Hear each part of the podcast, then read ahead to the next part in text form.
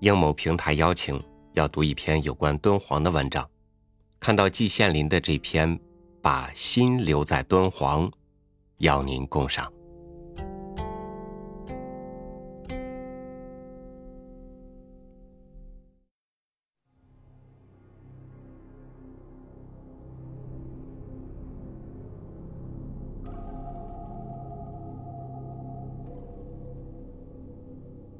我对敦煌，真可以说是久仰大名，如雷贯耳了。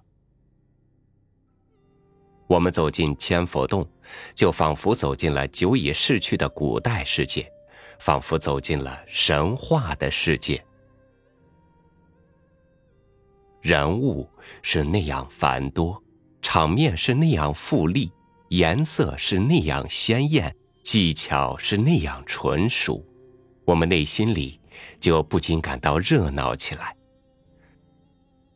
我们仿佛亲眼看到释迦牟尼骑着六牙白象下降人寰，九龙吐水为他洗浴，一下生就走了七步，口中大声宣称：“天上天下唯我独尊。”我们仿佛看到他修苦行，不吃东西，修了六年。把眼睛修得深如古井。给我们印象最深的是那许许多多的涅盘的画。释迦牟尼已经逝世，闭着眼睛，右斜向下躺在那里。他身后站着许多和尚和俗人。前排的人已经得了道，对生死漠然置之。脸上毫无表情。后排的人，不管是国王、各族人民，还是和尚、尼姑，因为道行不高，未遇未去，参不透生死之道，都嚎啕大哭。有的捶胸，有的打头，有的击掌，有的顿足，有的撕发，有的裂衣，有的甚至昏倒在地。我们真仿佛听到哭声震天，看到泪水流地，内心里不禁感到震动。最有趣的是外道六师，他们看到主要敌人已死，高兴的弹琴奏乐，手舞足蹈，宛然一幅人生哀乐图。这样的宗教画，实际上是人世社会的真实描绘。把千载前的社会现实栩栩如生的搬到我们今天的眼前来，在很多洞子里，我们又仿佛走进了西方的极乐世界，所谓净土。在这个世界里，好像谁都不用担心生活有什么不足，衣来伸手，饭来张口。而且这些饮食和衣服都用不着人工去制作，到处长着如意神树，神枝子上结满了各种美好的饮食和衣着，要什么有什么，只需一伸手一张口之劳，所有的愿望就都可以满足了。所有这一切世俗生活的绘画，当然都是用来宣扬一个主题思想。不管在什么样的生活环境中，只要一心念阿弥陀佛，就可以往生净土，享受天福。这当然都是幻想，甚至是欺骗。但是艺术家的态度是认真的，他们的技巧是惊人的。他们仔细的描，小心的画。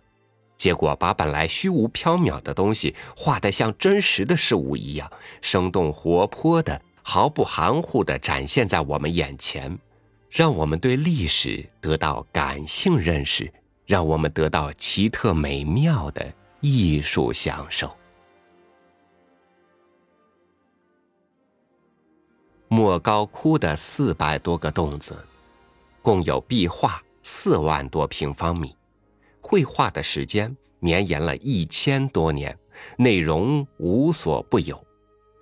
在短短的几天之内，我仿佛漫游了天堂、净土，漫游了阴司、地狱，漫游了古代世界，漫游了神话世界，走遍了三千大千世界，攀登神山须弥山，见到了大梵天、因陀罗，同四大天王打过交道，同牛首马面有过会晤。跋涉过条条万里的丝绸之路，飘渡烟波浩渺的大海大洋，看过佛爷菩萨的慈悲像，听维摩诘的辩才无碍。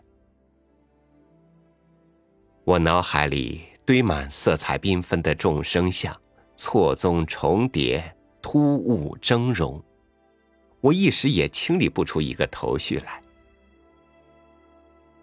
在短短几天之内，我仿佛生活了几十年。在过去几十年中，对于我来说是非常抽象的东西，现在却变得非常具体了。在这里，浪漫主义的气氛是非常浓的。有的画家竟敢画一个乐队而不画一个人，所有的乐器都系在飘带上，飘带在空中随风漂浮。乐器也就自己奏出声音，汇成一个气象万千的音乐会。这样的话，在中国绘画史上，甚至在别的国家的绘画史上，能够找得到吗？我又曾想到，在这些洞子里的壁画上，我们不但可以看到中国境内各个民族的人民。而且可以看到沿丝绸之路的各国的人民，甚至离开丝绸之路很远的一些国家的人民。比如我在上面讲到，如来佛涅盘以后，许多人站在那里悲悼痛苦。这些人有的是深目高鼻，有的是颧骨高而眼睛小，他们的衣着也完全不同。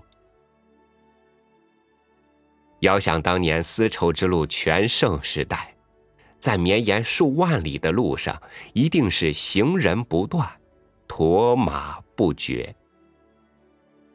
宗教信徒、外交使节、逐利商人、求知学子，各有所求，往来奔波。到了今天，情势改变了，大大的改变了。出现在我们眼前的是流沙漫漫，黄尘滚滚。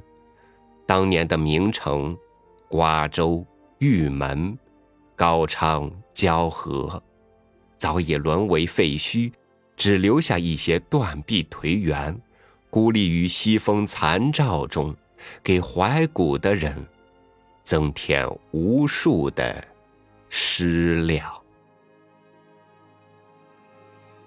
在敦煌，在千佛洞，我就是看一千遍、一万遍也不会厌足的。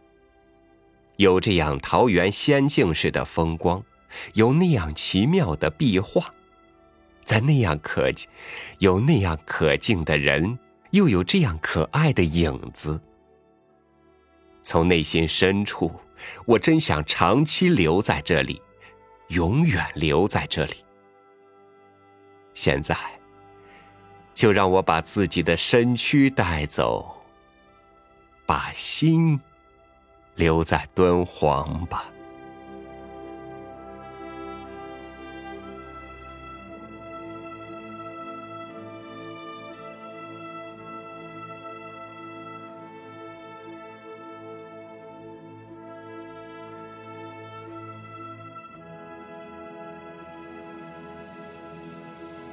敦煌历经岁月，仍以沧桑的身姿诉说着历史的沉浮，诉说着曾经丝绸之路的辉煌与壮观。历史的名城早已没落，但人们心底对全盛祖国的向往依然坚定。感谢您收听我的分享，欢迎您关注微信公众号“三六五读书”，收听更多主播音频。我是超宇，祝您晚安，明天见。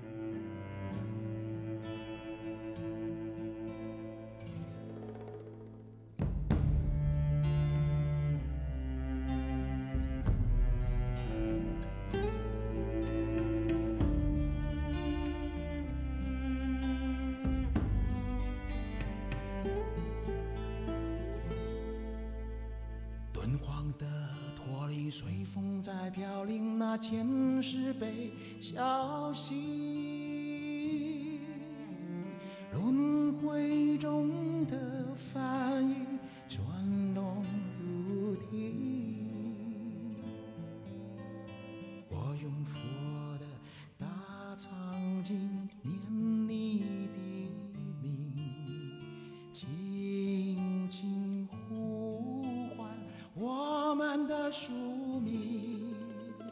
轻轻呼唤我们的宿命。